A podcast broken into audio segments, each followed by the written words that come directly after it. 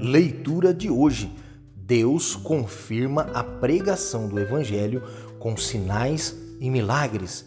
E eles, tendo partido, pregaram por todas as partes, cooperando com eles o Senhor e confirmando a palavra com os sinais que se seguiram.